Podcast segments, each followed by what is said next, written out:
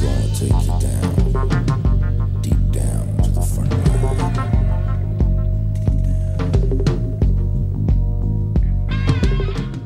Bienvenidos a Top, el programa de fuera de series donde hacemos estas listas relacionadas con el mundo de las series de televisión que tanto nos gustan. Hoy vamos a dedicarnos a Showtime, el canal premium americano que tantas, tantas ficciones nos han traído en esta época dorada de las series de televisión. Muchísimas más que 10, pero 10 son las que nos hemos tenido que quedar entre los tres personas que haremos este programa. Yo soy CJ Navas y tengo conmigo a Richie Fintano. Richie, ¿cómo estamos? Muy bien, súper contento de hacer este top porque Showtime es uno de mis canales fetiche. Y también Valentina Moriño. Valentina, ¿cómo estamos? Estoy muy bien, ¿y vosotros qué tal? Yo estoy con Rebequita, vosotros os veo con camiseta. Yo estoy sudando, pero no te puedes hacer ni idea. Aquí ya hemos inaugurado la parte del aire acondicionado hace tres días, ya me levantes. Ya estamos en picos de 30 32 grados fácilmente. Ahí en Burgos dame envidia, dame envidia. ¿Cómo está la cosa en Burgos? Hombre, no estamos con frío, eh, la primavera ya está empezando a ser un poco calurosa, pero calor de Burgos, ¿eh? Pues como te digo, yo voy con Rebequita en casa. Aquí lo único que va con Rebeca es mi hija Madison, que de vez en cuando se pone en camiseta de tirantes, en pantalones cortos, los más cortos que encuentra, y luego se pone encima algo para taparse una manta. Digo, hija mía, no, no he Cristo que te entienda. En fin, debe ser el tema ese de las capas, que lo ha comprendido. Alguien se lo tuvo que explicar un momento y lo ha entendido perfectísimamente. En fin, como os decía antes, vamos a hacer el top de las series de Showtime. Vamos a hablar de todas estas series que nos ha traído el canal Premium americano. Pero como hacemos siempre en, los top de fuera de series, empezamos hablando de cómo nos ha costado y cuánto nos ha costado hacer este top. Richie, empezamos por ti con. ¿Te ha sido muy difícil el seleccionar 10 series de Showtime? Nada, creo que ha sido la lista más fácil que he hecho de, todos los programas de top que llevamos hasta ahora. Eh, me ha resultado casi, casi la hice de memoria. O sea, ocho sí que la saqué de memoria y para rellenar, pues sí que tiré un poco de mi lista por si alguna se me escapaba. Pero ya te digo, me costó muy, muy poco, muy poco. Y contigo, Valentina, ¿cómo ha sido la cosa? A mí me ha costado un poco porque como suelo poner en los tops solo series que he visto de principio a fin, me di cuenta que había muchas que no había acabado. Así que mm, llegar a 10 que realmente me parecieran buenas series me resultó un poquito complicado. No porque Showtime no tenga series buenas, sino porque yo no las había visto todas. Eso que ha contado Valentina es lo que más me ha pasado a mí. Yo creo que es con diferencia el canal, mm, cadena, plataforma, lo que queráis, del que más series he visto empezar a, he empezado a ver y más he dejado por el camino, ¿no? Y al final, yo creo que es una combinación de Showtime tradicionalmente ha renovado sin problema ninguna sus series. Yo creo que por encima de sus posibilidades en muchos casos. Luego entraremos si es así o no. Y sí, te estoy mirando a ti, Dexter, entre otras. Pero vamos, yo creo que ha ocurrido de siempre tiene dos o tres temporadas más de la que tiene que dejar. Y yo creo que es eh, en la otra etapa de mi vida. Yo creo que en otras circunstancias, hace 10 años, eh, antes de las crías, antes de más follones, antes más de cosas personales, o sin tanta acumulación de otras plataformas, sí que esta serie la seguiría viendo de principio a fin. Y aquí, de verdad, que yo creo que con diferencia, la, la, plataforma, conforme decía, esta, me gustaron mucho las tres primeras temporadas. Y las otras, pues espero que sí, pero la dejé de ver, así que no lo sé. Y eso ya digo yo, que va a ser un tema bastante recurrente en mi top a partir de aquí. Pero no lo alarguemos más. Empecemos directamente con este el top. Empecemos con el número 10. Richie, empezamos contigo. ¿Cuál es la serie que ocupas tú, eh, puesto número 10 de tu top de series de Showtime de todos los tiempos? Pues has dado en la campana, eh, CJ. Justo la número 10 había puesto Dexter y se había colado en la lista un poco por los pelos, porque también, a ver, siendo justos, es mi canal fetiche o uno de mis canales fetiche, pero sí que es cierto que no he visto tantas series de Showtime, no muchas, pero sí que es verdad que todas las que he visto, o casi todas las que he empezado a ver de, de Showtime, sí que las he terminado y porque me gustaban mucho. Eran pocas, pero para mí muy buenas. Entonces, Dexter eh, creo que es la excepción que confirma la regla, porque yo me la vi enterita, eh, hasta el final fatídico que no voy a desvelar aquí, pero creo que está en los tops de los peores finales de series de la historia de la televisión. Más que nada porque era una serie muy relevante en su época.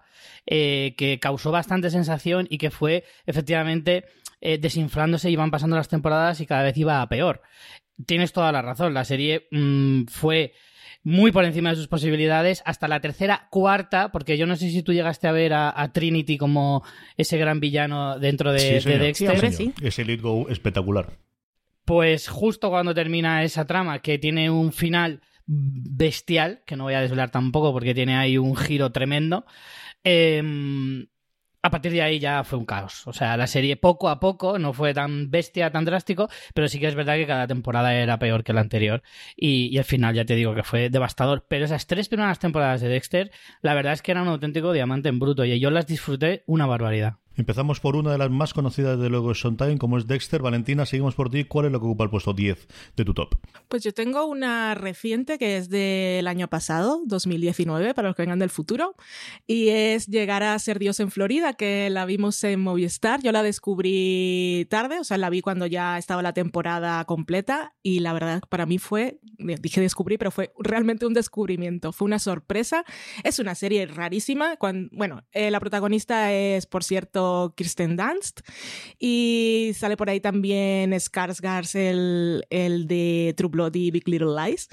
Está, ah, es una serie que está ambientada en los años 90, cuando las estafas piramidales estaban en pleno auge y ella interpreta a una mujer que tiene un trabajo de medio pelo en un parque acuático en Miami y su marido le deja un montón de deudas que porque él estaba ahí suscrito. Yo estaba ahí creyendo que iba a conseguir dinero y fortuna y fama en, en una empresa de estas. Y es bueno, es como la historia de ella de eh, intentar sobrevivir, eh, mantener el techo de su casa, que no vengan a quitárselo, eh, con su hija pequeña y cómo se va metiendo ya también en el negocio y va descubriendo pues, sus propias mañas y es una superviviente, su personaje. Pero es una serie que mezcla tonos de una forma muy lo hace perfecto, pero es que te deja descolocadísimo. Es comedia, comedia con mucho humor negro. En la comedia encuentra drama, en el drama encuentra comedia, luego tiene escenas muy oníricas, tiene escenas que son rarísimas. Y yo creo que si veis el primer episodio, cuando llega la última escena, eh, que ella está con un cocodrilo, si lo que veis no os parece que está fuera de lugar, yo creo que es una serie que os va, os va a llamar la atención y lo que podéis tener seguro es que cada episodio os va a sorprender de una u otra forma. Eh, me pareció una serie muy curiosa. Yo le tengo muchas ganas. Ella me encantó en Fargo en esa segunda temporada. Es alguien que me gustaba desde el principio, desde que era cría y hacía con Sofía eh, Coppola hizo el, Club de las Vírgenes Suicidas. Es alguien que siempre me ha encantado y pasando por Spiderman y lo que quieras. Es una actriz que siempre me gustó muchísimo. Y esta yo creo que aquí eh, tardó en estrenarse con respecto a Estados Unidos. Yo recuerdo las críticas llegar medianamente ser buenas dentro de, lo que suele ser para, para, para Showtime, que al final se suelen hacer casi todas, pero, pero mm, no hizo tanto run run como alguna de las otras series que, que tenían. Y es una de otro grupo que tengo, que es cosas pendientes que tengo, que no tienen tantas. Es cierto que es mm. quizás las plataformas de las que menos, eh, al menos no he probado a ver el primero y el segundo, y esta sí me confieso eh, culpable, de esta me falta al ver al menos el primer episodio. Yo abro fuego con, como suelo hacer en los top, con una con un dueto en el décimo y en el noveno puesto de cosas raras, de cosas extrañas y de cosas que son mm, series, podríamos decir documentales, y ahora os contaré. La primera es This American Life.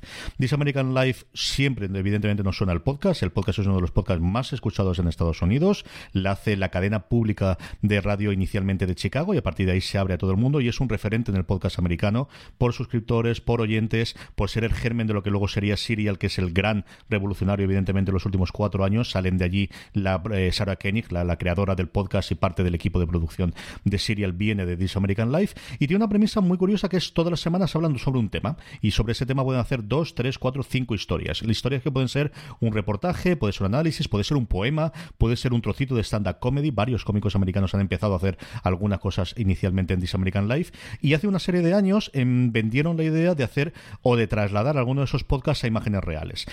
No funciona tan bien como funciona el podcast, pero por momentos es brillante. Es una de esas que se queda ahí pendiente del paso de Canal Plus, el paso Movistar Plus. No es especialmente fácil conseguir, pero sí se puede comprar el DVD y tener las dos temporadas que finalmente ocurrió. Y entonces, si sois aficionados al mundo del podcast, si os gusta This American Life y no conocíais que existía esta versión en, en vídeo, aunque sea solamente por ver la cara de alguna de esas voces que has oído tantísimas veces, especialmente a Ira Glass, el presentador del, del programa, como curiosidad, como os digo, vale la pena. Ese es mi décimo.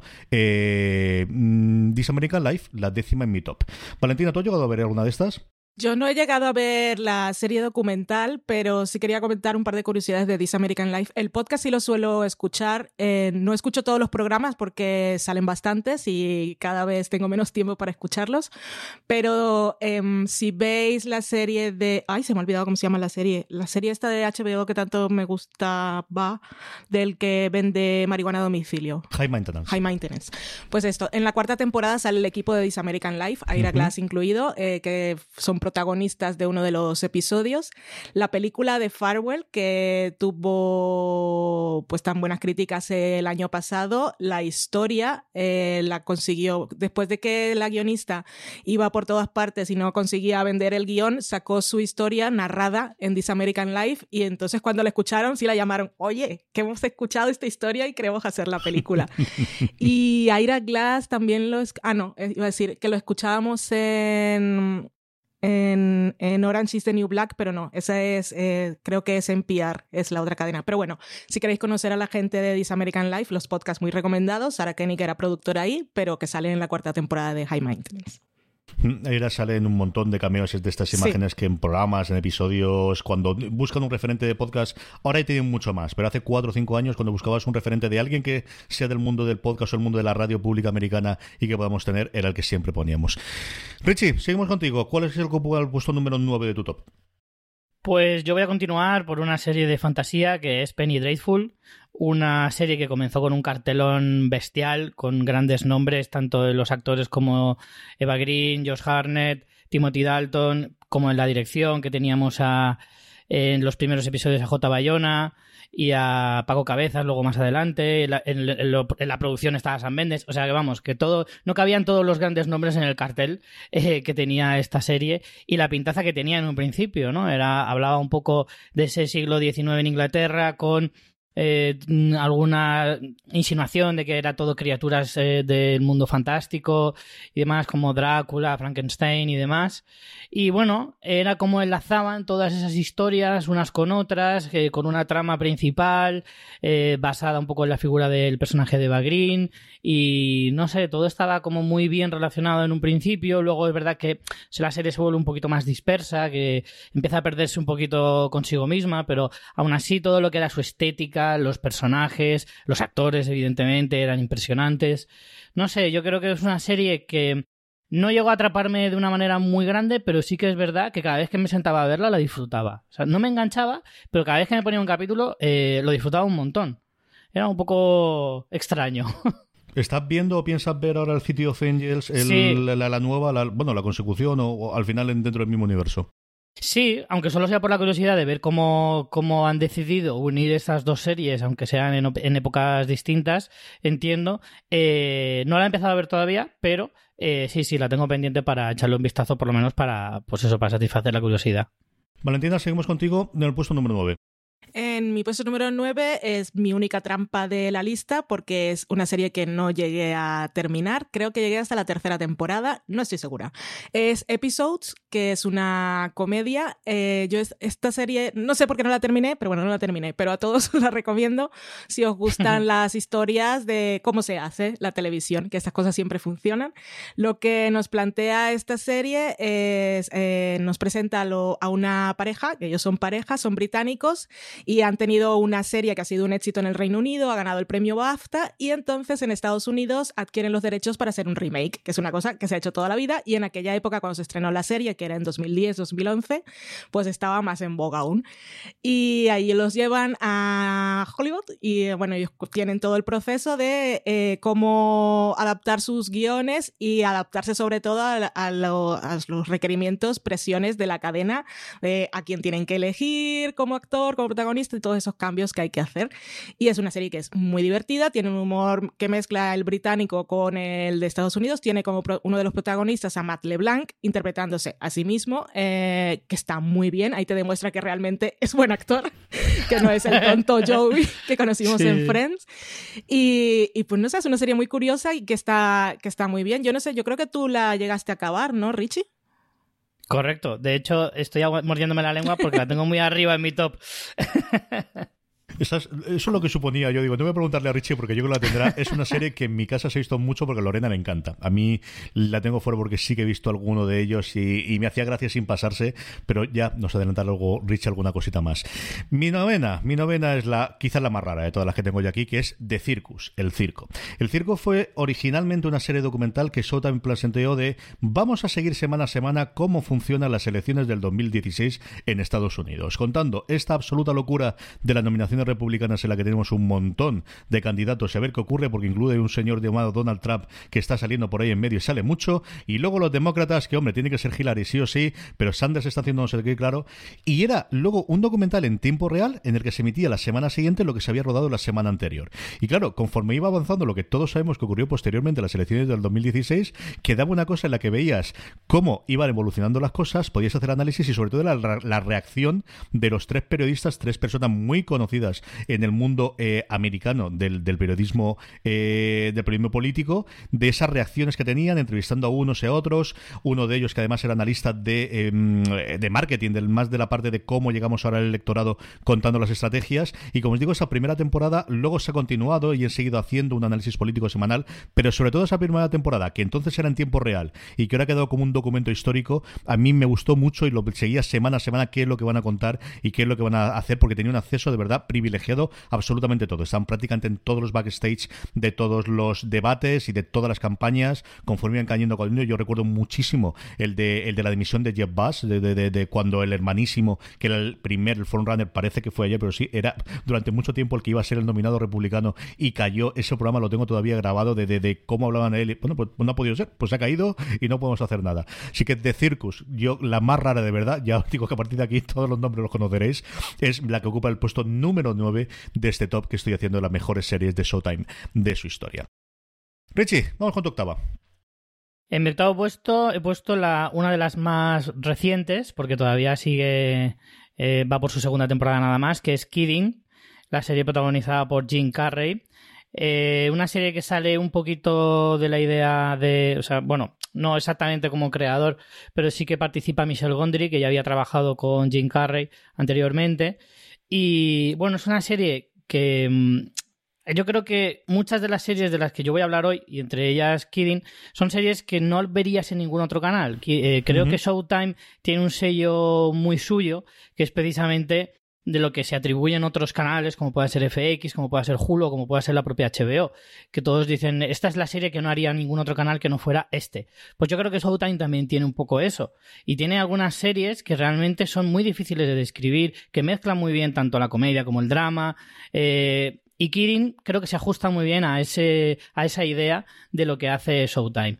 Es una serie tremendamente dramática, con un personaje como Jim Carrey, que es, aunque no lo parezca, tremendamente dramático, que te cuenta historias verdaderamente negras, pero que al mismo tiempo usa un humor igual de negro. O sea, eh, hay una tristeza constante, pero un sarcasmo eh, tan constante como, como, esa misma tristeza que envuelve a toda la historia.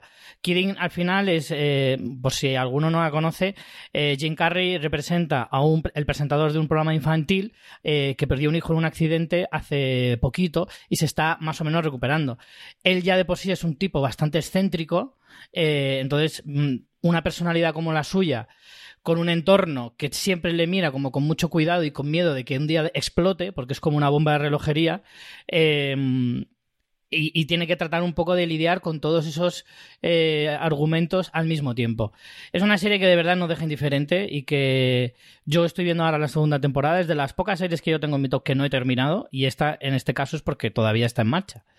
Así que Kirin está en mi octavo puesto. Valentina, tu octava. Mi octava. Bueno, también quiero comentar que mis primeros, las que están en los tres primeros puestos son las que son y creo que no las movería de ahí. Pero del cuarto para abajo, si viene el gato y me las mueve con la patita y decide que se cambian de lugar, me parecería bien, ¿eh? Bueno, continúo. La octava, mi octava es Masters of Sex, que es una serie de época, también está en los 50, está basada en personajes reales que son Virginia Johnson y William Masters, que están interpretados por Michael Sheen y por Lizzie Kaplan, maravillosos actores. Y ellos son, bueno, las figuras reales y los personajes son dos investigadores que fueron pioneros en, bueno, en teorizar y en escribir libros y doctorados sobre la sexualidad humana. Cosas que en aquella época pues nadie se planteaba, como el orgasmo femenino, dónde está el clítoris y ese tipo de cosas.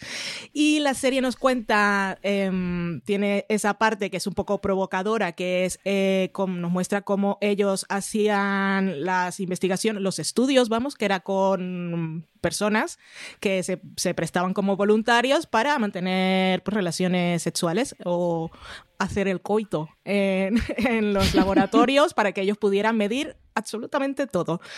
Y, eh, pero como tenemos, esto es una serie de televisión, se ficcionalizan muchas cosas y lo más importante en la serie es cómo toda esta cercanía entre ellos eh, va, siendo una, va generando una relación, no tanto porque sea romántica, sino que es muy conflictiva y obviamente en una época en, que, en la que las mujeres pues tenían pues, ciertos problemas para que se les reconociera su trabajo y ella no fuera considerada la enfermera o la secretaria y Virginia Johnson, Lizzie Kaplan eh, la interpreta maravillosamente, era una mujer muy ambiciosa y también muy talentosa que en muchas ocasiones se adelantaba al señor William Masters.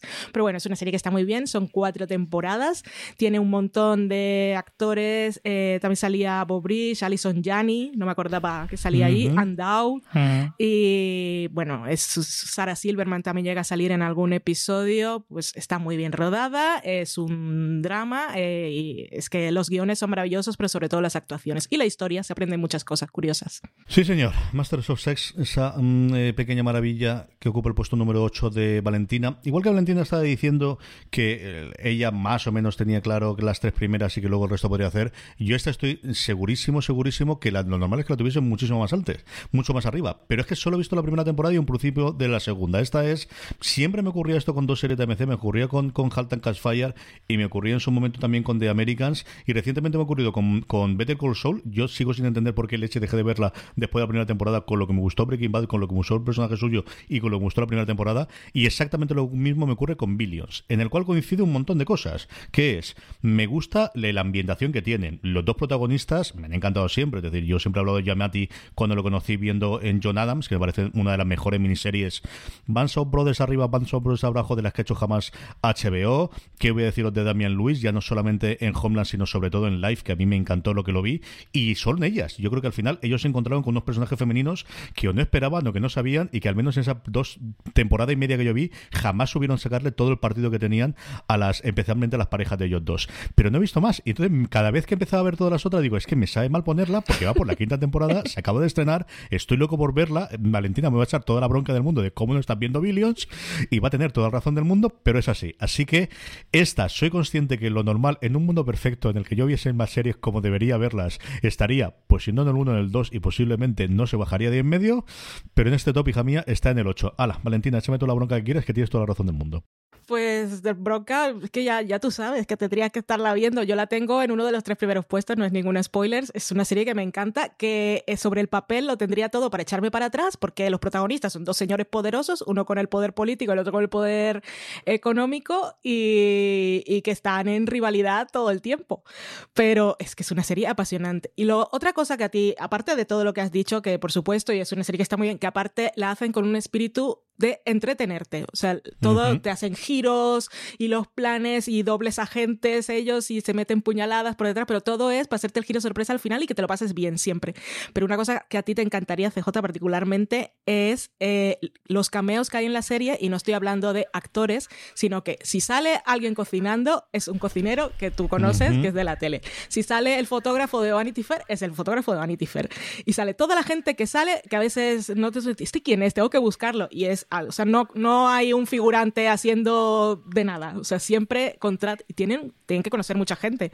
Es, es, impresionante, impresionante. Salen los de Shark Tank, han salido, han salido un par de veces, eh, pero cantantes, fotógrafos, arquitectos, cocineros de la tele, de, todo tipo. Es maravilloso. Esa parte te haría gracia los dos creadores son muy, muy amigos de Bill Simmons, que sabéis que yo sigo mucho, el creador de, mm. de The Ringer. De hecho, yo creo que uno de ellos trabajó con él durante un tiempo en SPN, con lo cual siempre han tenido un podcast de recap, siempre han hablado. Y de hecho, en esta nueva temporada están haciendo un podcast de análisis posterior a cada episodio, los dos creadores de la serie, que es otra de las cosas que a mí me fascina poder escuchar después, de la mm. boca del, de, directamente del, de The House Mode, de la boca del, del caballo, de ellos, de los creadores, como han hecho los episodios. En fin, pues igual que con Better Call Saul, son mis, dos bestias negras a día de hoy, es ponerme al día con Better Call Saul y con Billions, prometo que lo haré, espero que antes de verano. Richie, vamos al séptimo. ¿Cómo llevamos la cosa? Pues yo estaba muy contento con este top porque hay muchas de las series con las que yo machaco mucho. O sea, son muchas de las series de las que yo siempre repito en estos tops. Y últimamente, por ejemplo, hablaba mucho de Witch, otra de las series que eh, a mí me fascinaron. Además es que estábamos... Eh, Witch era de una época en la que te tenías que ingeniar un poquito para buscarte las series. Y todo el mundo me entiende lo que quiero decir. no teníamos plataformas, eh, lo que llegaba a España era a cuentagotas en, muchas, en muchos casos. Y Wish fue una de esas pequeñas joyitas que es que cada vez que encontraba un episodio y me, lo descargaba, ¿vale? En secreto. Eh, eh, me, vamos, me ponía loco de contento. Y era una serie que disfrutaba una barbaridad. Es una serie que trata sobre Nancy Bodwin, una especie de narcotraficante ama de casa, que es interpretada por May Louise Parker, que es una auténtica diosa de la televisión, no sé cómo no ha seguido haciendo más cosas.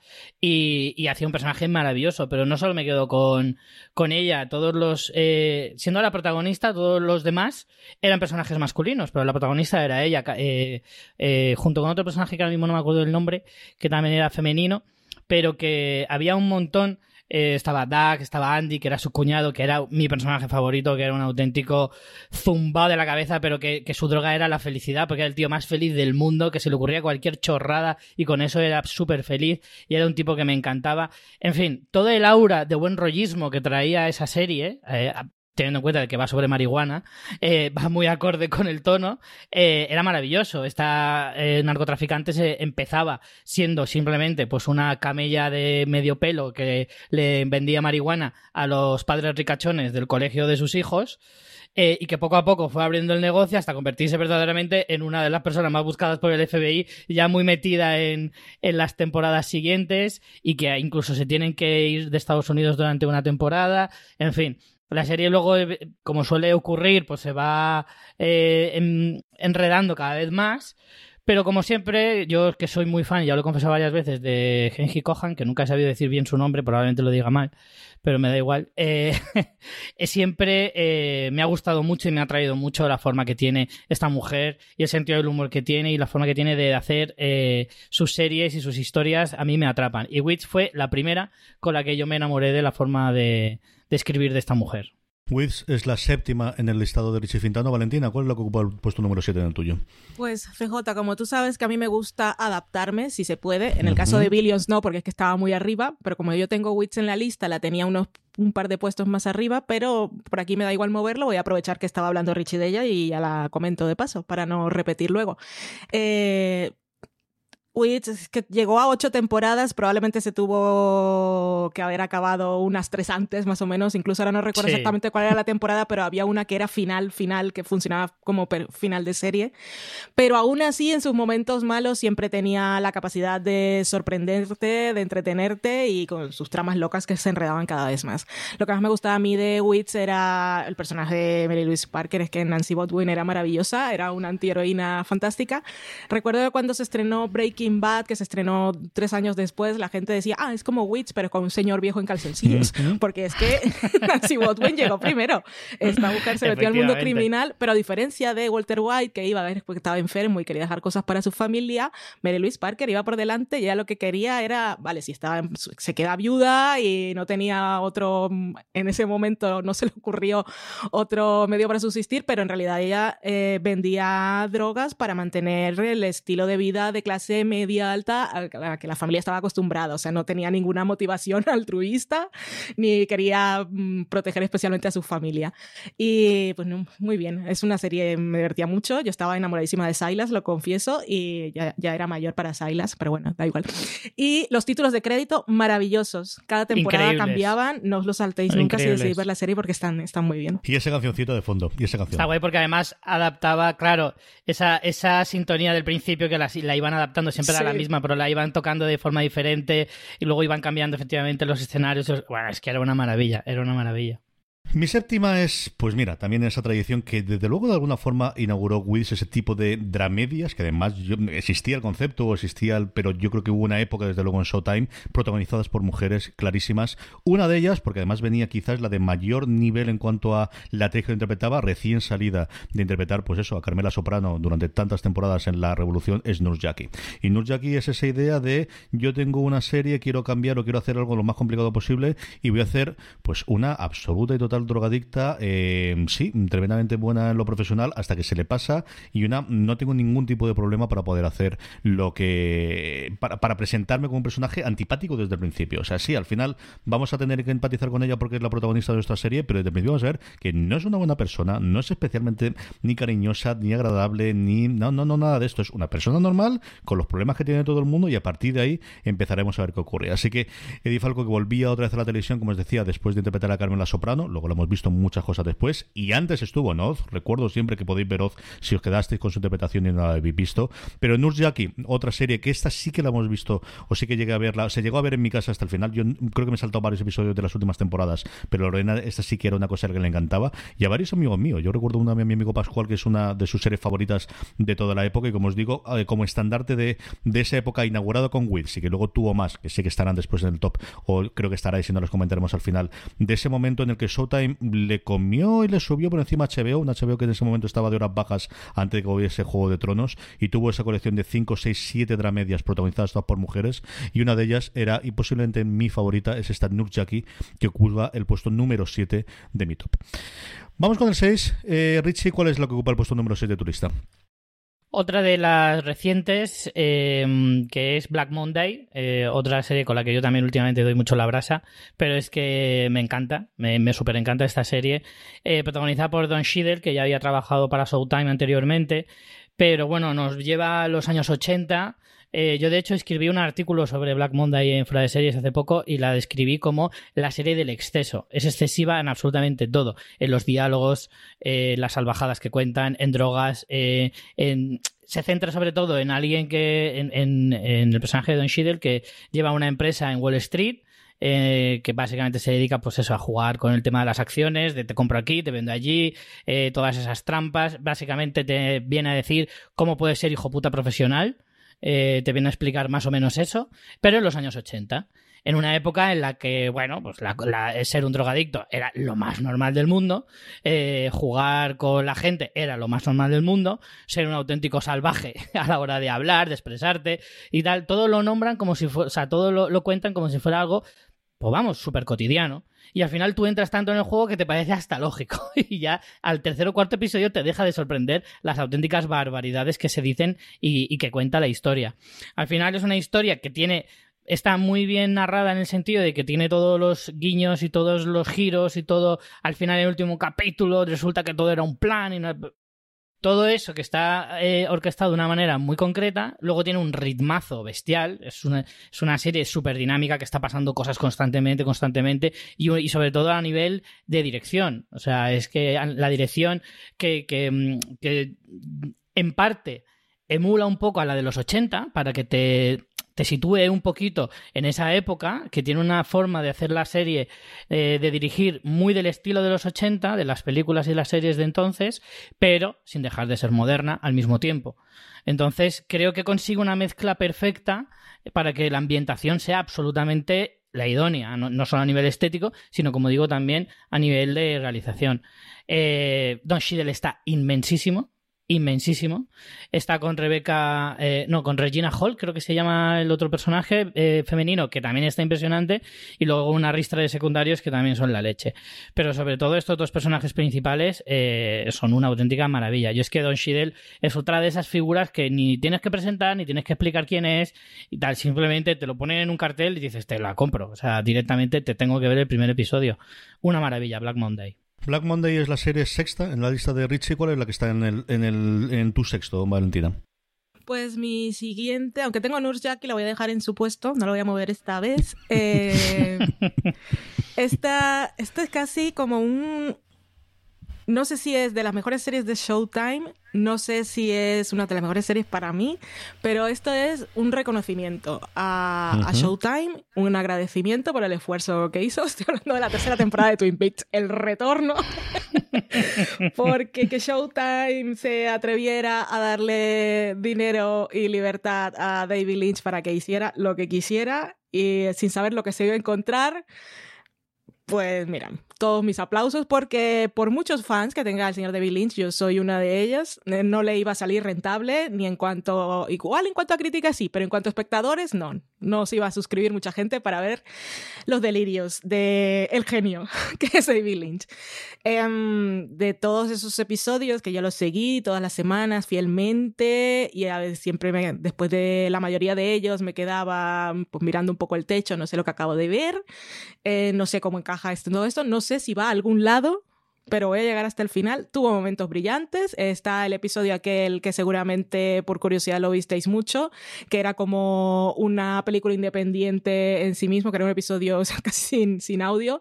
Era todo montaje de sonido, que está muy bien. Pero el final de este Twin Peaks El Retorno fue maravilloso por los homenajes que le, le hizo a la serie original, por la conexión que estableció con la serie original, por, por tantas cosas, por el momento Dayan en la habitación roja fue que yo, yo me pintaría un mural con ese momento, diré Dayan y no diré nada más. Y pues tuvo escenas muy míticas, momentos muy épicos y fue una verdadera locura. Así que pues, yo creo que merece estar en un top. Un saludo, Showtime. Sí, señor. El dinero se gastaron ahí. Desde luego que creo que la, serie la que menos, acuérdate esas idas y venidas de lo hacemos, no lo hacemos, que sí, que quiere más dinero, porque se quiere ir a París a rodar con sus amigos y de paso ver aquello como está. Totalmente innecesario ese viaje, además, fue para, un par de escenas.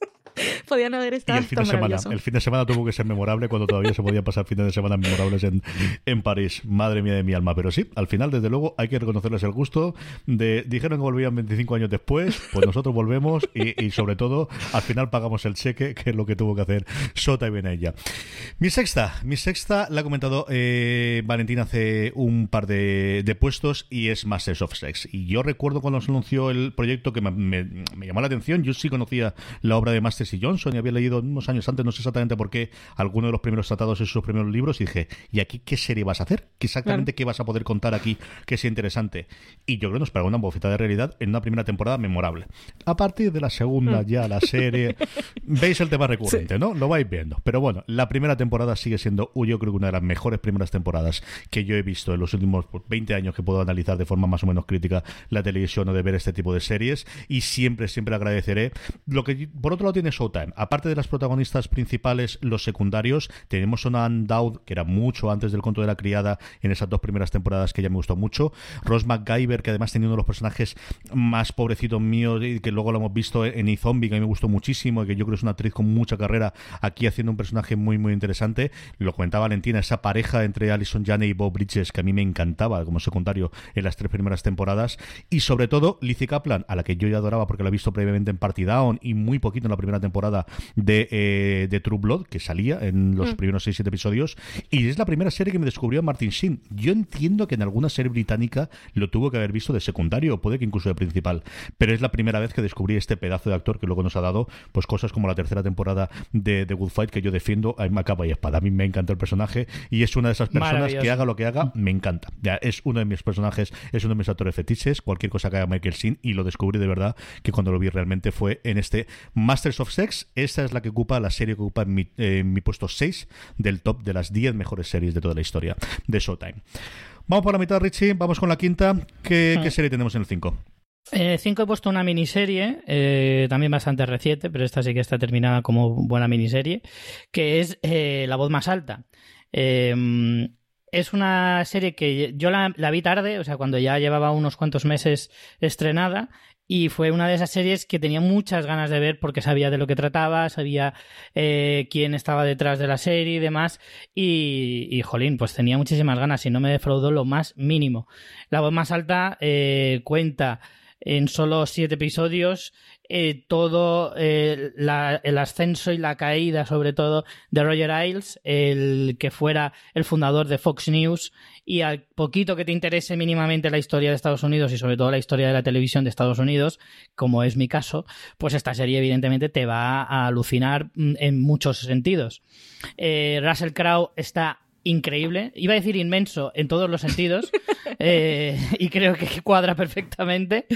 Pero al mismo tiempo es que hace un personaje increíble. Eh, luego, además, es que es una de esas series que, claro, como está basada en la realidad, no puedes evitar ir corriendo a Google y empezar a mirar exactamente cómo era cada uno de los personajes que salen, que todos son reales, eh, si todo lo que está contando la serie, eh, si se les ha ido la mano ficcionando o realmente es bastante fiable. Todo ese tipo de cosas que tanto nos gusta a la mayoría descubrir de lo que son las miniseries basadas en hechos reales, toda esta serie, pues evidentemente, acompañaba muy bien. Eh, la historia es flipante, de, caerte de culo, porque es te muestra un poquito cómo funciona el mundo, pero con todas las letras, con todas las palabras y sin ningún tipo de, de metáforas ni de frases hechas. No, no, no. Te dice tal cual cómo es el mundo y que a veces la verdad no importa, simplemente importa lo que yo te cuente y lo que tú te tienes que creer. Básicamente ese era el discurso de Roger Ailes y es una maravilla conocer a Rupert Murdoch, que es una figura estadounidense famosísima y que en España probablemente le conozcamos bastante poco, salvo los chistes que hacen en, Los Simpson, pero que es un tipo al que si, como digo, si te interesa mínimamente cómo funciona el mundo de la televisión, deberías conocer y, como tal, pues muchísimos otros. Luego, aparte, el reparto además de Russell Crowe, Naomi Watts, Sienna Miller, Seth MacFarlane, Annabelle Wallis, están todos impresionantes. Es una serie, para mí, absolutamente imprescindible de ver. Sí, señor. Dinero se gastaron desde luego en, en hacerla. No sé luego le funcionó tan bien como esperaban. Y, también la coincidencia con la película de, una figura conocidísima en Estados Unidos, menos conocida en mm. España. Yo sí recuerdo seguir, evidentemente, sea sobre todo la caída ¿no? de los últimos años y el fallecimiento justo en los, en los albores del Miltú. Era alguien que cayó justo antes de que se produjese ese movimiento y el fallecimiento murió después de, de ser de pegar la patada a la fuera en cuestión de seis o siete meses que también aparece dentro de la propia serie. Es que sin duda CJ, perdona, si no se llega a morir cuando se murió, eh, hubiéramos oído hablar probablemente más de Roger Ailes que del propio Weinstein. o por lo menos hubieran estado muy a la par. ¿eh? Hubieran estado muy a la par. O sea, conoceríamos a día de hoy en España muchísimo más a Roger Ailes si no se hubiera muerto justo cuando se murió. Valentina, tu puesto número 5. Mi 5. Antes quería decir yo la voz más alta, la habría visto. Eh, dicen que está muy bien. Bueno, Richie la acaba de comentar, pero en general parece un anime que es una, una, serie que está bien producida y que a nivel de guion y que tiene episodios que son maravillosos, pero es que yo no puedo con Russell Crowe, no puedo. Es una cosa superior a mí. Da igual, porque no, le, no vas a ver a Russell Crowe, Valentina, no lo vas a ver. Pero yo sé que, es él, Richie, que hay cosas que yo no, no puedo. No puedo. es como si Russell Crowe le pusiera voz a Bojack Horseman. No estoy viendo a Russell Crowe, pero si supiera que estaba poniéndole voz, no, habría visto la serie. ¿Qué te ha hecho, qué te ha hecho mi pobre caballito para que pues hagas esas cosas, Valentina? No, estoy, bellísima persona. Estoy diciendo lo mucho, que aunque sea No hubiese visto Bojack Horseman, te dice ahora que el doblaje ya lo va a hacer él y no la verías de nuevo. Qué barbaridad, qué barbaridad. Ni uno solo de los episodios. Ni uno solo. CJ, le, revientas la cabeza con un teléfono en, una, en un hotel en Australia y ya no te hacen ni puñetero caso. Yo admiro muchísimo a la gente con principios, si es que no, es que no. Claro que sí. Hasta ahí podemos llegar. Por supuestísimo que sí. Yo también tengo esas manías, ¿eh? Luego Lorena me la gira de estás imbécil, ponte a verla. Y ya entonces tiro para adelante. Pero también, también tengo esos odios. Tengo tres o cuatro que, no, no puedo con ellos. No lo hago. Hmm. Luego que no. Valen, ¿cuál es la que está en el puesto número 5? Mira, una serie a la que sí le he perdonado cosas, porque está en mi puesto número 5, es Dexter. que todos sabemos que es uno de los peores finales de la historia de televisión. La gente debate mucho y se queja, ay, lo, sí, que no, el corcho y gigante y esa cosa. No. Dexter, yo, yo no he visto un final peor que el de Dexter. Es una cosa, es que es impresionante, es que no lo supero. No se me ha olvidado, ¿eh? no consigo olvidarlo.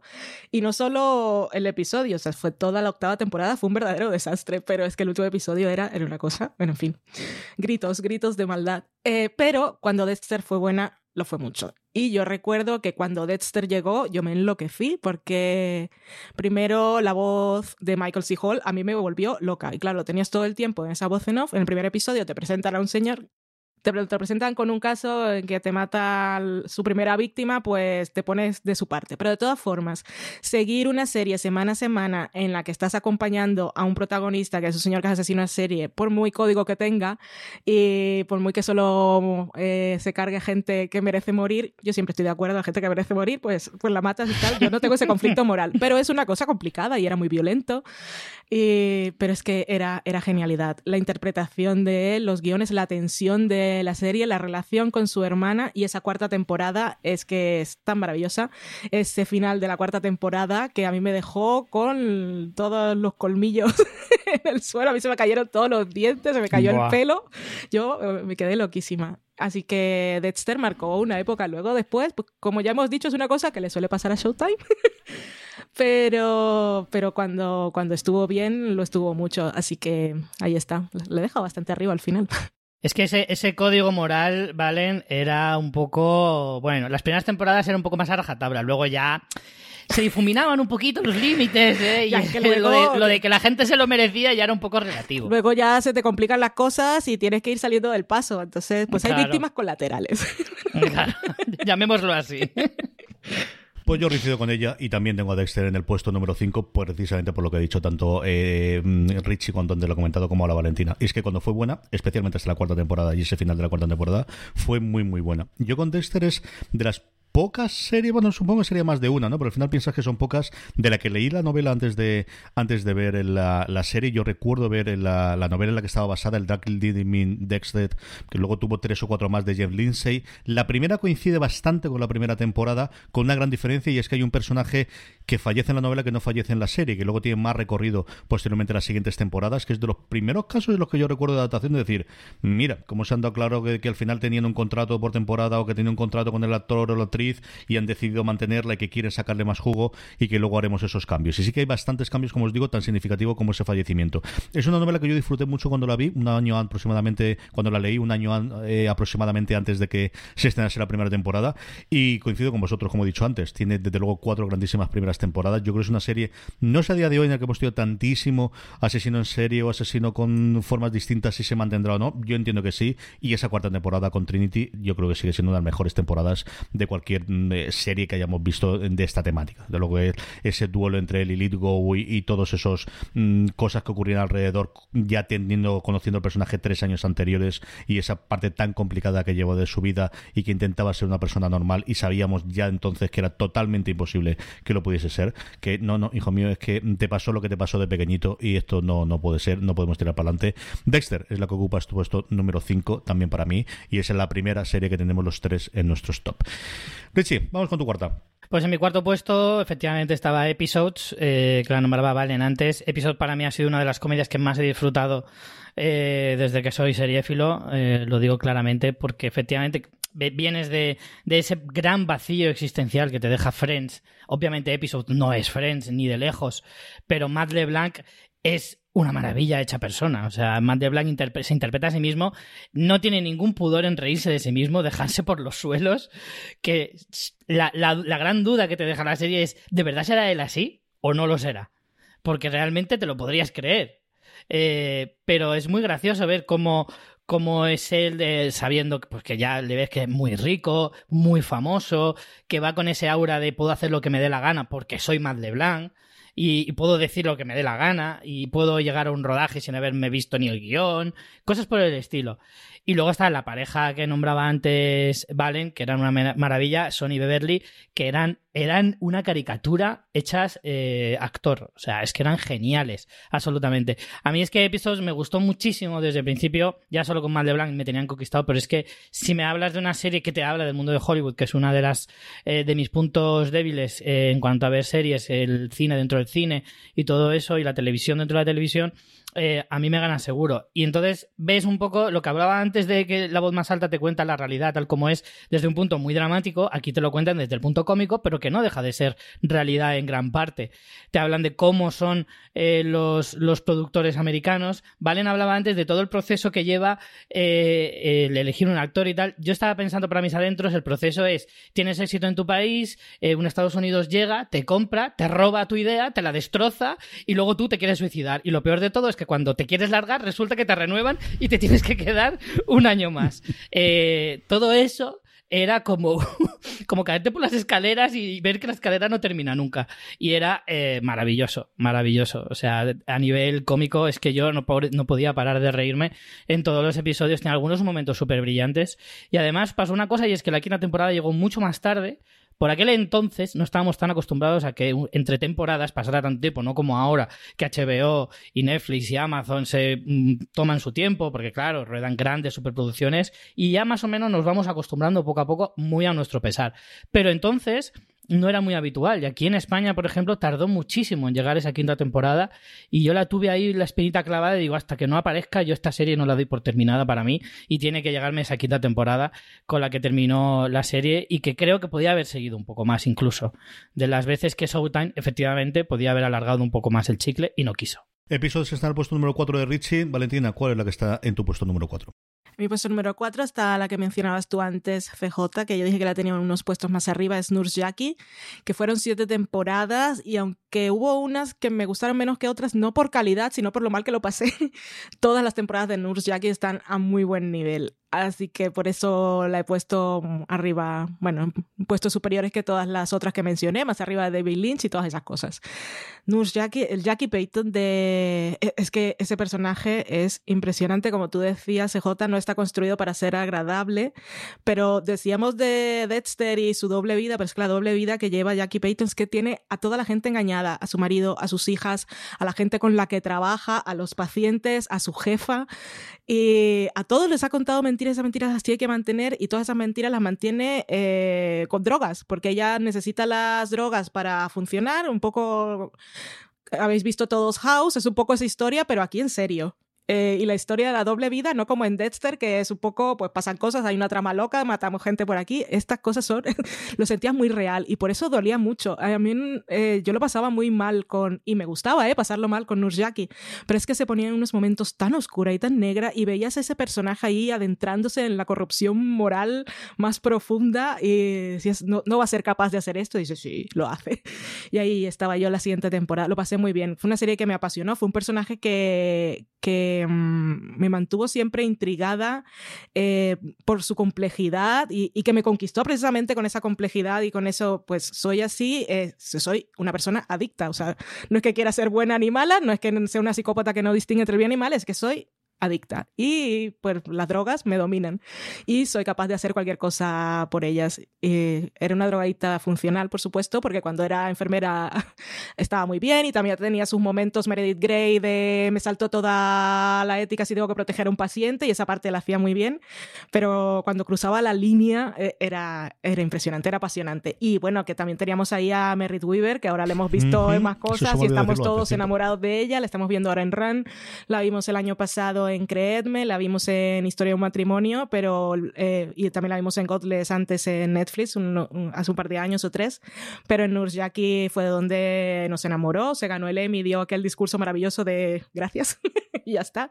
Era un personaje adorable que yo creo que era lo que nos mantenía un poco, vamos a aguantar todo lo que hace Jackie porque Zoe nos da un poco de, nos acaricia un poco el corazón.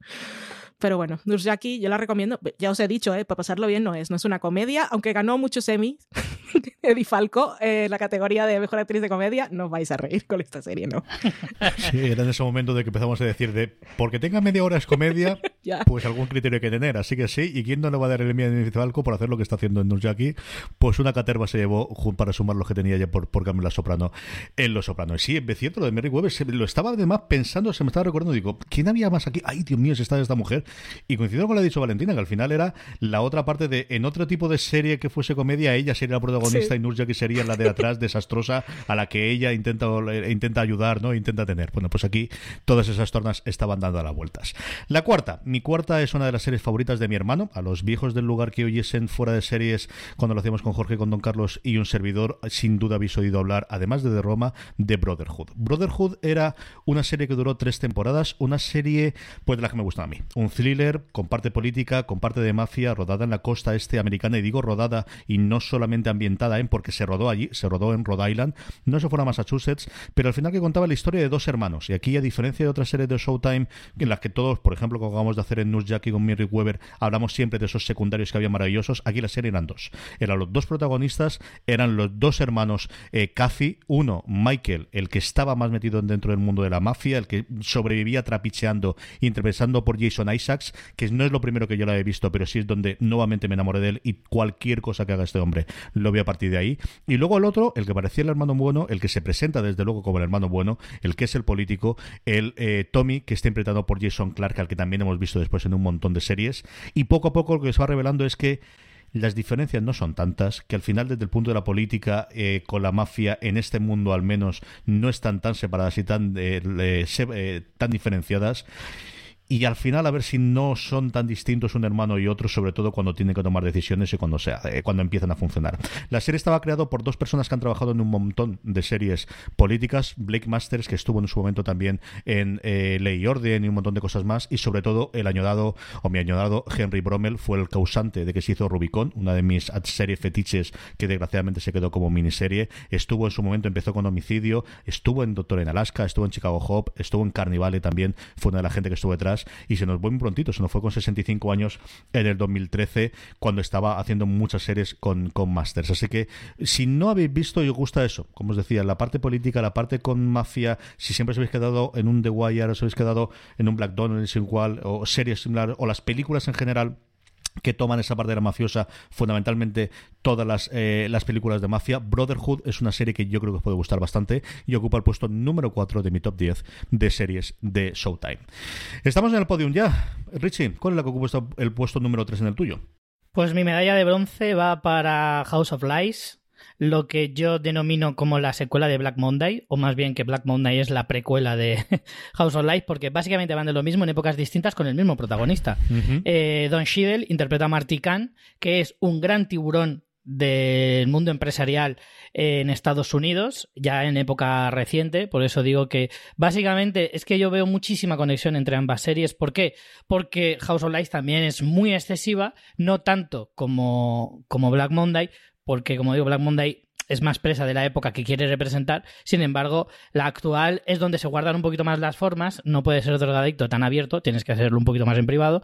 Eh, y si quieres ser muy salvaje, también lo tienes que hacer con cierta sutileza. Eh, entonces, digamos que House of Lies es un poquito más sofisticada en todos los sentidos. Y entonces eh, te encuentras a, Don Schiller, a Marty Kahn, que es un auténtico genio de las finanzas, genio del mundo empresarial, va comprando empresas, va... Realmente a lo que se dedica es él con su equipo, va a una empresa, eh, ve dónde están los fallos y te mejora la empresa para que tú a final de año, pues en, el famoso eh, esto típico de las empresas, que es el recuento de ver cuánto has ganado y tal y cual, eh, aumentes tus beneficios y estés muy a tope, básicamente.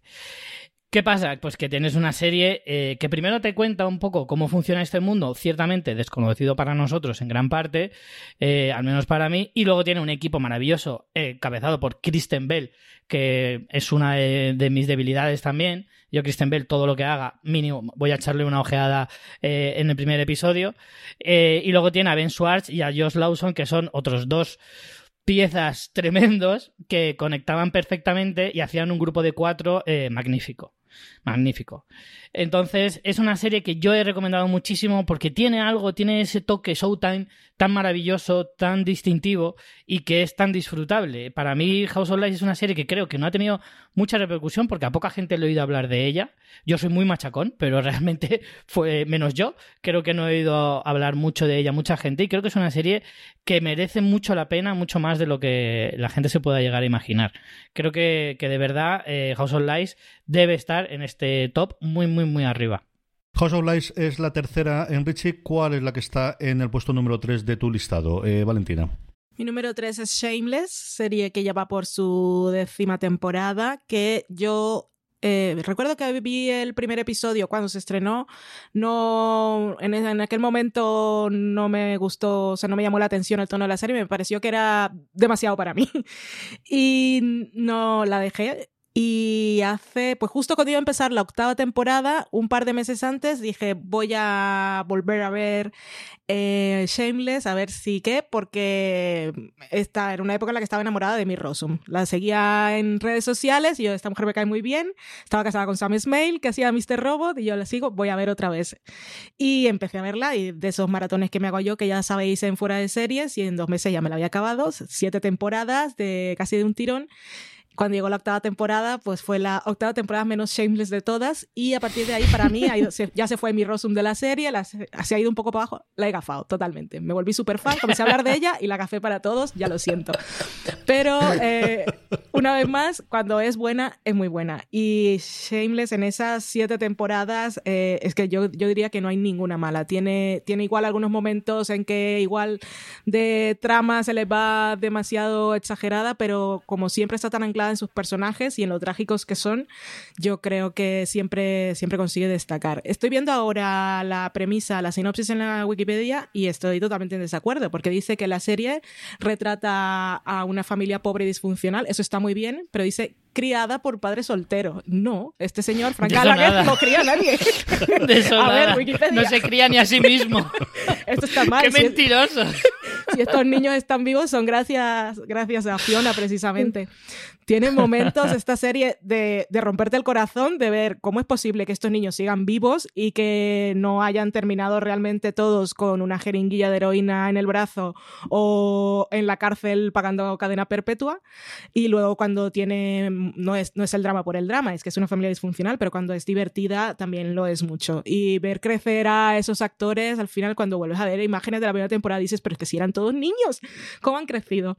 Shameless está muy bien. Es muy larga, si no la habéis visto nunca, pues dices, hostia, son demasiados episodios, pero empezad que los primeros, no es, no es de esas de, la tercera temporada mejora, no, esta está bien desde el principio, ya después empeora, entonces puedes empezar y seguir con, con ánimo y con motivación viendo episodios. Shameless, tercer puesto. Mi tercera es una serie que eh, en sus dos primeras temporadas al menos a mí me obsesionó. Era la serie que más me estaba gustando. Si hubiese tenido que hacer en esa época, que era cuando empezamos a hacer fuera de series, mm, el top al final de año, cosas similares, seguro que estaría el puesto muy arriba. Y que yo creo que el tiempo la ha pasado muy, muy mal. Pero simplemente por ese recuerdo y por lo que fue y por la gente que me descubrió, tiene que estar, pues eso, en mi top 3, eh, porque es una de las series que yo siempre recuerdo con muchísimo cariño, que es Los Tudor. Los Tudor era eh, revolucionario para su época en 2007, como os digo, a día de hoy yo creo que no lo sería.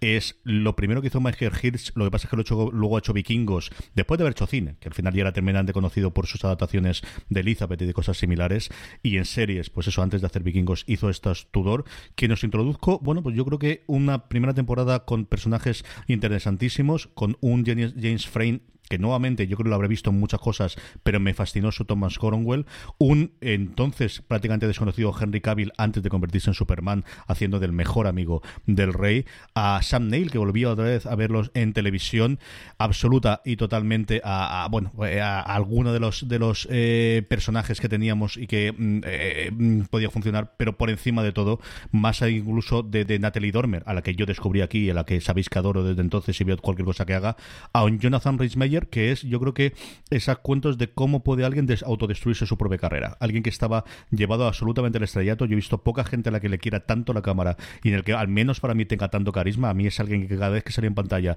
me fascinaba, me, pero me dejaba totalmente estasiado y, él mismo se destruyó. Al final, cada uno tiene dentro de sí mismo la necesidad de, hacerlo. Es alguien pendenciero, es alguien con todos los problemas del mundo del rodaje. Intentó saltar un poquito a hacer cine, hizo un par de películas que no estaban mal del todo y es alguien que en el 2007 para estrella total y absoluta que podía haber hecho después de al menos las dos primeras temporadas de Todos Todo lo que quisiera y que a día de hoy está totalmente desaparecido en combate. Y como os decía, Natalie Dormen ahí la tenemos haciendo todo lo que quiere en los últimos tiempos, que vamos a decir desde luego de, de Sam Neill y el propio Henry Cavill, que se ha convertido pues una de las estrellas más rutilantes del universo, al menos de DC, y que a día de hoy podría hacer cualquier cosa.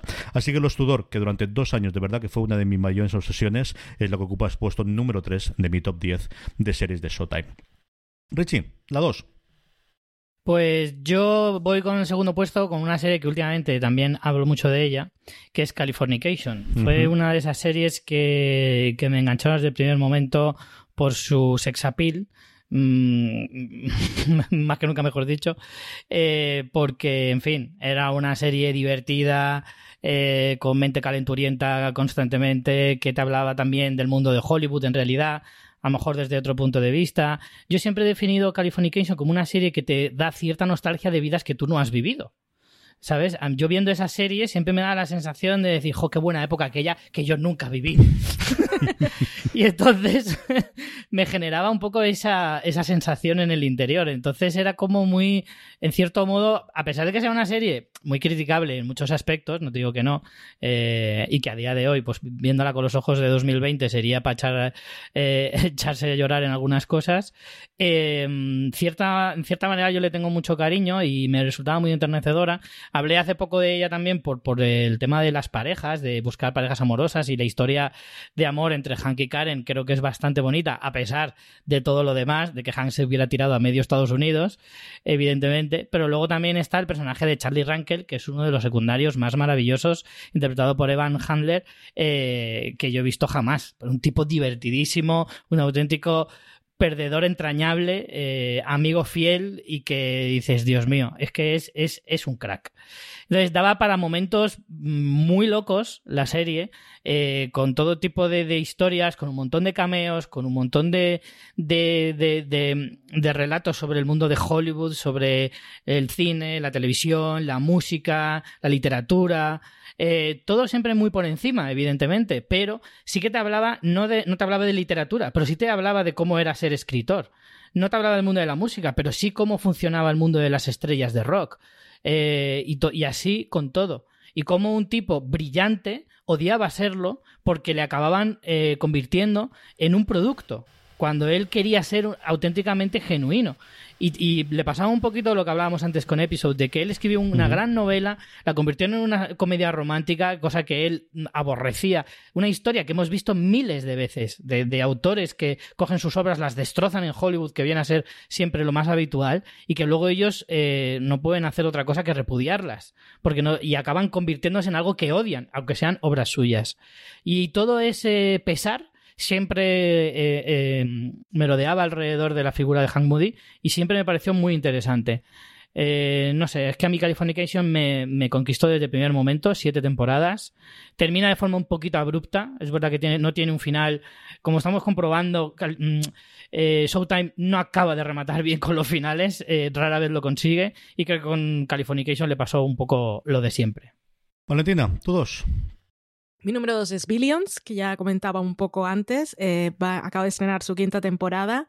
Em, si no la habéis visto nunca, os cuento rapidito. Está protagonizada por Paul Giamatti y, y Damian Lewis. También sale Maggie Siff y hacia Kate Dillon. Sale más gente. Pero ellos dos, que ya sabéis que son dos figuras, son dos maestros de la actuación, son rivales en la serie. Paul Giamatti es un fiscal de distrito en Nueva York y Damien Lewis es un multimillonario que ha hecho su dinero como gestor de fondos de cobertura. Y la premisa de la serie es que el fiscal de distrito quiere pues eh, capturar, quiere pillar con las manos en la masa a este gestor de fondos de cobertura eh, para él también ascender políticamente. Se odian profundamente los dos a muerte y esto parece que es una cosa de a ver quién es más poderoso, a ver quién es más astuto, a ver quién es más fuerte. Y es un poco eso al principio, pero la serie de verdad que es súper divertida. Y no va de señoros. La serie, eh, bueno, las, como decía CJ, las parejas de ellos eh, a partir de la segunda temporada tienen mucha relevancia. El personaje de Maggie Sif es como la asesora, es una figura que no, no sé cuál es su nombre, es eh, la psicóloga que está de base en la empresa de, de del personaje de Damien Lewis. Y la gente va allí un poco, es, es como motivadora, se sientan allí, les hace una sesión, enseguida le dicen un par de palabras, ya sabe qué les está pasando y siempre los mantiene a tope. Y siempre hace que den lo mejor de sí mismos y encuentra la forma. Eh, eh, parece una maga, pero bueno, eso es, ciencia, ¿no? ha estudiado para eso. Y el personaje, su personaje es maravilloso, adquiere más relevancia en cada temporada, pero desde el principio está muy bien. Es que la actriz es maravillosa, seguro que la habéis visto en alguna parte. Y bueno, esta serie va de artimañas y de quién es más astuto y de al final de temporada siempre sorprendernos. Y nos gusta que yo no creo, nunca he visto una crítica que la gente diga me siento engañado, es una serie tramposa, sino que bien me lo he pasado. Al final alguien dice, esto es lo que yo había planeado todo el tiempo, pero no es que ganan por azar, sino es que te das cuenta y que lo tenían todo milimetrado. Es maravilloso. Y es una serie que tiene unos diálogos extravagantes, hay un montón de referencias que no pillas, pero siempre están soltando referencias en los diálogos a películas literarias, a canciones. Eh, la actuación a veces, los diálogos son muy rápidos, doblada, no sé cómo es, ¿eh? y, y, es lo que diríamos un poco over the top, pero que le queda muy bien. O sea, el, el tono lo, lo mantiene perfectamente. Pero ¿qué vamos a esperar de una serie que se llama miles de millones, o sea, tiene que ser over the top, y no pasa nada, lo aceptamos desde el principio y vamos con ella. Y es una serie muy divertida. Yo no sé, no recuerdo ahora, CJ, si en la primera temporada era tan dramedia, pero eh, conforme avanza es que es una cosa que es... Eh, me pongo el episodio de esas que me lo pongo y sé que me lo voy a pasar bien. Te entretiene muchísimo. Eh, se ha coincidido contigo. Es decir, yo creo lo que mismo lo que pasa a que al final cuando tiene que ser drama es drama, pero tiene momentos, yo es imposible que no tenga que parar en algún episodio y morirme de risa. yo eso recuerdo, lo tengo en la primera, varias escenas que tengo yo ahora mismo en la cabeza hay personajes que tienden mucho más a la exageración, a la brutalidad, ¿no? Y lo que tenemos, y todos tenemos en la cabeza quién es exactamente el que podemos tener, ¿no? Ese, ese bis que tenemos al lado de, de, Damian Luis y que desde el principio está pensando con los excesos, que además con eso consigue justo lo contrario. Como sabes que siempre va a hacer la mayor barbaridades, los tres momentos en los que se pone serio, te pega un bofetón brutal. Ah, yo creo que eso lo, ese juego de tonos de jugar con la comedia más alocada y después cambiar, o de la cosa más dramática y ahora vamos a hacer un chiste en mitad, yo creo que eso lo tienen dominado. Y lo que decía también Valentina de la parte cultural. Se nota que ellos son gente que le encanta la cultura pop y que al final van a hacer referencias desde béisbol a, películas, pasado por todos los autores y música. Yo recuerdo el primer episodio, ese concierto que se van de, a ver a Metallica, que además sale Carrie Bichet haciendo de, de, de, una guitarrista que es me gustó muchísimo el personaje porque no la veía desde Hard Cash Fire en prácticamente nada cuando salió en esa, en esa temporada y me gustó mucho, mucho, mucho.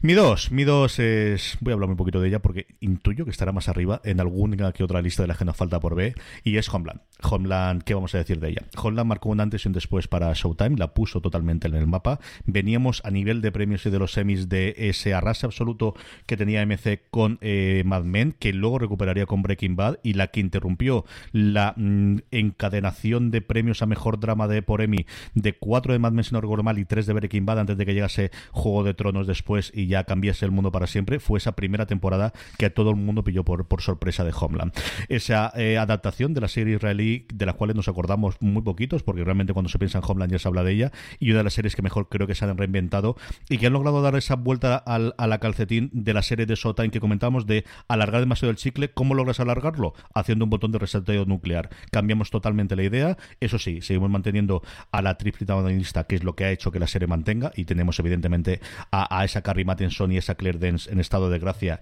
y que ha decidido seguir con el personaje tantísimo tiempo con Mandy Patinkin, con un montón de personajes secundarios que hemos tenido. A Murray Abrazado lo recuerdo las primeras temporadas, el rescate de Costa Ronin, al que vimos también de Americans en estas dos últimas temporadas, el cómo cambian totalmente. Yo creo que es uno de los mejores ejemplos de lo que muchas de otras series de las que hemos hablado de Showtime podrían haber sido si realmente hubiesen tomado ese, ese paso hacia adelante decisivo de la única forma de mantenernos a partir de una cuanta quita temporada es con una renovación absoluta y total hasta el punto de cambiar totalmente la serie como ocurre en Homeland. No voy a contar nada más. Homeland es lo que ocupa el puesto número 2 de mi top 10 de series de eh, Showtime. Richie, pues nos queda una solo. Querido, ¿cuál está arriba del todo? Pues yo he puesto en el número uno una serie que no solo estaría en el top 10 de Showtime, sino que estaría en el top 10 de series de mi vida, eh, porque es una serie que me ha acompañado prácticamente siempre, que es Shameless, efectivamente, como es tan larga, pues lleva casi toda la vida eh, un poquito menos de mi vida de seriéfilo acompañándome y es una serie que yo eh, he disfrutado cada episodio desde el primer momento. Soy absolutamente incapaz de sacarle una pega. Para mí la serie nunca bajó. Lo siento, Valentina, pero para mí la serie siempre ha estado a tope. Siempre, desde el primer episodio hasta el último.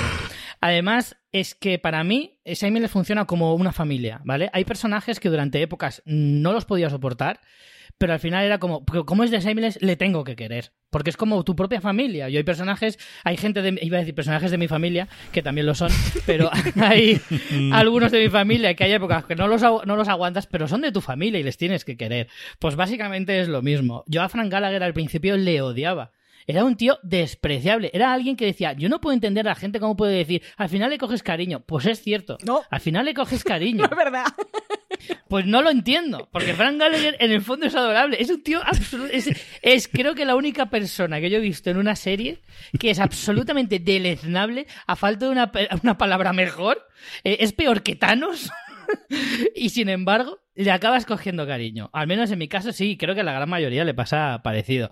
Aunque, aunque sea increíble ver cómo es capaz de superarse temporada tras temporada, de hacer la guarrada más fea todavía que la anterior, al final lo consigue y te quedas con la boca abierta. Personajes como Carl que evolucionaron una barbaridad, que al principio eran personajes que dices, este personaje es que no tiene ningún sentido, que lo único que hace es dar por culo y ya está, no hace nada más. Y ahora, eh, con los años, se convierte en un tipo realmente muy interesante. Eh, pero no solo eso, luego estoy absolutamente enamorado del matrimonio Verónica y Kevin Ball, que son dos personajes increíblemente adorables. Es que todos son adorables. Es que se, me acaban los adjetivos y tengo que repetirlos sin parar porque es que eh, se definen absolutamente. Eh, es una, es una serie que siempre se ha descrito como inadaptados o, o, desvergonzados, como es la traducción más o menos literal de lo que es Shameless, pero eh, la palabra que les define es adorables. Son adorables. Una familia que ya me encantaría a mí ir a una de esas fiestas en las que van a romper el vecindario eh, cada vez que le pasa cualquier cosa a alguno de la familia.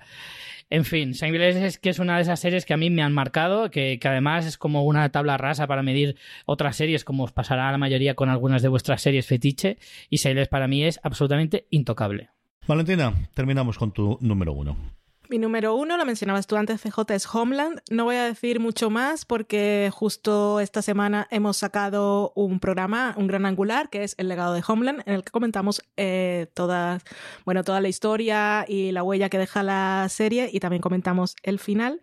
Solo, y para invitarlos ya a hacer un crossover, invitarlos a escuchar aquel otro programa, no os contaré demasiado. Eh, para mí es uno de los mejores finales de la historia de la televisión. Y hablabas tú, CJ, de cómo la capacidad que tiene la serie de reinventarse, pero es que lo que ha hecho para su última temporada es que ha sido magistral porque lo que ha hecho es un poco volver a los orígenes de la serie y poner al personaje de Carrie en la situación en la que estuvo Brody en la primera temporada. Y la vuelve a poner en misiones de campo y centra todo en la relación entre Carrie y su mentor, entre Sol, que es el son el corazón de la serie y no sé, es una última temporada apasionante. Los dos últimos episodios son maravilla de la televisión, pero es que el último, de verdad, uno de los mejores finales para mí. Si me pones a hacer un top ahora de mejores finales de la historia, no sé si te lo pongo el primero porque estoy de subidón. Lo hemos visto hace poco, pero de verdad que me ha gustado, me ha gustado muchísimo. Ha sido realmente perfecto, emocionante, emotivo, es sorprendente. Muy bien, Homeland. Pues yo termino con una serie que ha salido antes, que salió previamente y que yo recuerdo y, que tengo un cariño especial por cuando la veía y por eso está en el número uno, que es Wiz. Wiz para mí es mm, lo que digo, yo creo que al final cuando estaba haciendo es con qué serie vuelvo siempre al final en su momento me mm, transmitió tanta cosa y que además creo que ha sido relevante para Showtime o para la televisión en general. Y como decía antes, yo creo que Wiz al final es la que permitió de se puede hacer este tipo de series, se pueden hacer dramedias, se puede hacer dramedias interpretadas por mujeres y no solo en la que ella sea la protagonista principal. Yo Wiz siempre, y mira que había gente interesante alrededor, hablaba antes eh, del tío, de Andrew, de Silas y de todo demás, pero la serie donde ganaba era esas conversaciones que tenían entre la protagonista y Celia. Esa actriz o eh, ese personaje interpretado por Elizabeth Perkins, que hemos visto luego también en un millón de cosas, que al principio era la gran antagonista y luego se hacían amigas mm. de una forma totalmente orgánica y totalmente natural y lo veías clarísimo. Y yo recuerdo morirme de risa cuando ellas dos estaban juntas y era yo creo lo mejor de momentos. Luego tuvo un montón de gente interesante alrededor Jeffrey Dean Morgan era el, yo creo que es una cosa que se le da muy bien a este hombre que hacer de maridos que se mueren rápidamente. Y era el que teníamos al principio. luego lo veíamos después en flashback a lo largo sobre todo de las primeras temporadas porque era el detonante de la serie. Es que él fallece mm. y el estilo el mantenimiento de vida o el tipo de vida no se puede mantener más que vendiendo drogas por parte de Nazi y Drawin. Luego teníamos la primera vez que yo recuerdo ver a Zoe de Chanel haciendo de examante de Andy que es en las primeras temporadas. La recuerdo muy muy poquito entonces. Y luego Demian Bishir en esa tercera cuarta temporada en la que empezamos a tener todas las movidas más allá de la frontera, antes de verlo en el mm. puente, de la versión americana del puente, donde a mí me encantó y es una serie que reivindico muchísimas veces, lo vimos en esas dos temporadas de Wits. Así que, por el cariño que le tengo, por lo que fue en su momento, porque era justo los inicios de fuera de series cuando empezamos a hablar, cuando se empezó a emitir, a partir del 2005-2006 de esa segunda tercera temporada, cuando empezábamos desde luego a, a, empezar a ver estas series que nos llegaban más allá de las cadenas en abierto americanas, que era lo que habitualmente se traía para España, y Canal Plus traía sus cositas de HBO. Wiz es la que ocupa el puesto número uno de mi top de series de Showtime, que hemos hecho pues precisamente con lo que comentaba Valentina previamente, con motivo de este cierre de, de Homeland en su última temporada. Estas son las 10 que tenemos cada uno de nosotros, pero supongo que alguna más es posible que tuvieses en el retortero que ahora ya es considerado. Richie, ¿tienes alguna más por ahí que comentar a los queridos oyentes? No muchas más, pero sí que tenía la vi la primera temporada de Master of Sex, que la habíais nombrado vosotros. Eh, me gustó, pero no me atrapó y al final eh, me la fui dejando, dejando, dejando y al final ahí se quedó. Lo mismo me pasó con Ray Donovan, que era otra serie que la primera temporada me más o menos me convencía, pero que la fui dejando tiempo y al final se me perdió. Con Homeland, que vosotros la tenéis tan arriba. Eh, las tres primeras temporadas me gustaron mucho y cuando empezó la cuarta me empezó a desencantar un poco y ahí me la dejé. No entiendo tampoco muy bien por qué. Siempre es uno de esos casos que dices, mm, pues no sé por qué. Y luego, por último, Smilf, que la descubrí hace relativamente poco, eh, porque es una serie bastante reciente, y me sorprendió porque me interesó más de lo que me esperaba. Eh, me pareció bastante curiosa. Eh, su creadora y además protagonista me fue convenciendo poco a poco y sí, me gustó. Vi las dos primeras temporadas y no sé si la continuaré o no, pero vamos, me gustó bastante. Valentina, ¿tú tienes alguna más por ahí? Pues tenía Californication, que la mencionaba Richie, sabía que la iba a sacar y por eso me la dejé fuera. Eh, tenía también eh, Affair, que tuvo también como Showtime temporadas buenas, temporadas malas. El final no me gustó y después me enteré de lo que pasó detrás de cámaras y por eso decidí dejarla fuera. Que es un poco también lo que pasó con Smilf, que es una serie con la que tengo mucho conflicto. Es una serie, mientras estuvo en emisión, yo la amé. Me pareció una serie muy original, muy innovadora, muy personal, tenía muchísimo estilo. Mm. Pero como tiene esa historia ahí que detrás de cámaras, eh, me, me ha bajado un poco y por eso no la he incluido. ¿Y qué más tenía? Tenía Dead Like Me, Muertos como yo, que me he enterado, cuando la vi no sabía que era de Showtime y ahora mirando, buscando en la Wikipedia producciones originales de Showtime, me enteré que Muertos como yo era una serie de Showtime. No le pega nada. Es muy, una serie muy buena, pero no le pega. Yo tenía también eh, Muertos como yo, eh, una de ellas, más cosas que tenía. Una, la que yo creo que más correos nos van a llegar y mensajes, especialmente del grupo de Telegram, que es Rey Donovan, de la cual yo vi la primera temporada y me gustó sin pasar, sin no he vuelto a ver y sé que la gente es fan. Como suele ocurrir con la serie de Sota, es decir, al final se te va reduciendo el núcleo, pero los que aguantan siete y ocho temporadas de sus series, y esta yo creo que le hicieron una pequeña fastidio habiendo cortado la temporada a todo lo que nos han contado es dejándolo totalmente abierto el final y haciendo una marranada de despedirlo y que nadie tenía nada, nada claro.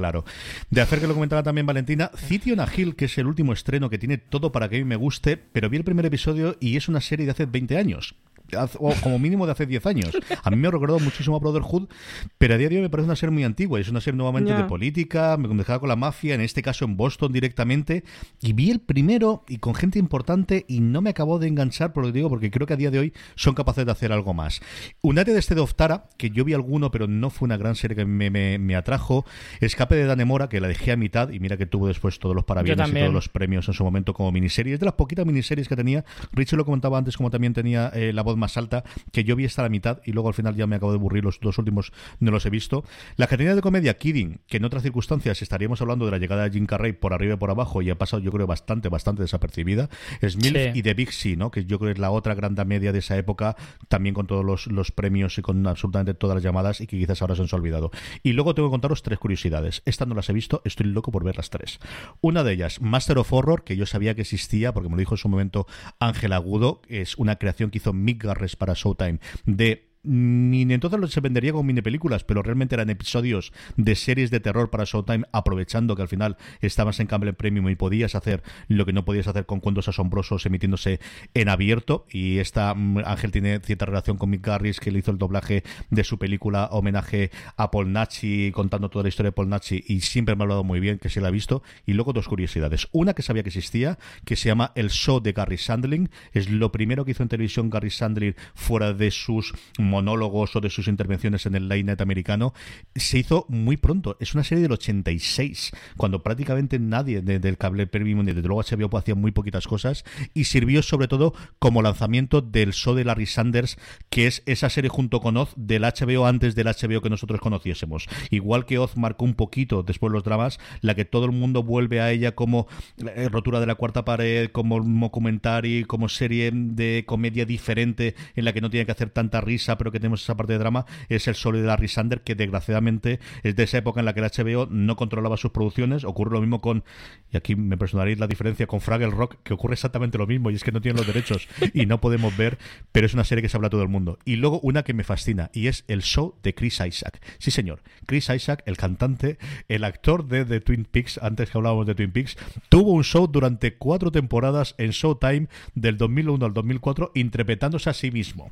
Y contaba las dudas, hablando con un montón de sus amigos del mundo de la música, diciendo si tenía que hacer una canción nueva o tenía que hacer un álbum o tenía que salir de gira. Y hay un montón de cortes en YouTube que podéis ver de todos los cameos que podéis imaginar. Están todos, absolutamente todos los de música que que queráis. Yo creo que esto es imposible de verlo más allá de ello. Tengo que mirar a ver si a través de iTunes americanos se pueden comprar los episodios y puede alguno de ellos. En DVD he mirado que no está emitida, pero el show de Chris Isaac es una cosa que en algún momento necesito poder ver, al menos alguno de los episodios de lo que haya. Y con esto hemos terminado nuestro top de Showtime. Hemos comentado, con motivo del cierre de, Homeland, las series que más nos han gustado de la plataforma premium americana. Don Richie Fintano, mil millones de gracias por haber compartido este top en Fuera de Series. Muchísimas gracias por invitarme. Me ha gustado un montón. A mí también, Valentina, un beso muy muy fuerte y gracias por haber estado esta horita con nosotros. Gracias a vosotros, un beso. Y a todos vosotros, querida audiencia, mucho más contenido en Fuera de Series. Valentina lo comentaba antes, ayer eh, publicamos un gran angular hablando del legado de Homeland eh, con motivo de su final. Eh, gracias por escucharnos y recordad, tened muchísimo cuidado de fuera.